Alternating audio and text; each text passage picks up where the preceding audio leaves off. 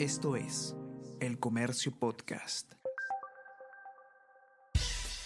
Buenos días, mi nombre es Soine Díaz, periodista del comercio, y estas son las cinco noticias más importantes de hoy. Viernes 19 de enero.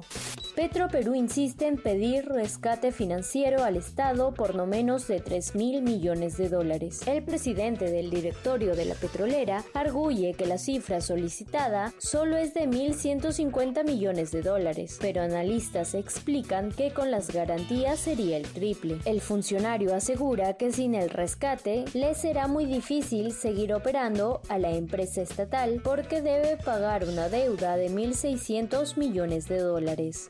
Procuraduría Anticorrupción denuncia a Nicanor Boluarte por tráfico de influencias. La Procuraduría Anticorrupción de San Martín presentó una denuncia contra el hermano de la presidenta Dina Boluarte, Nicanor Boluarte, por supuestamente haber influenciado en la designación de prefectos y subprefectos para lograr respaldo a favor de la conformación de su proyecto de partido político. Más de 90 personas intervenidas en discoteca de San Juan del Urigancho. Al menos cinco de ellas fueron encontradas también en el operativo del búnker de Pachacamac. La PNP informó que se incautaron cinco armas de fuego, entre ellas dos escopetas tipo bisagra con series erradicadas, dos revólveres calibre 38 y una pistola marca Glock que fue reportada como robada el año 2021 en el distrito de Los Olivos.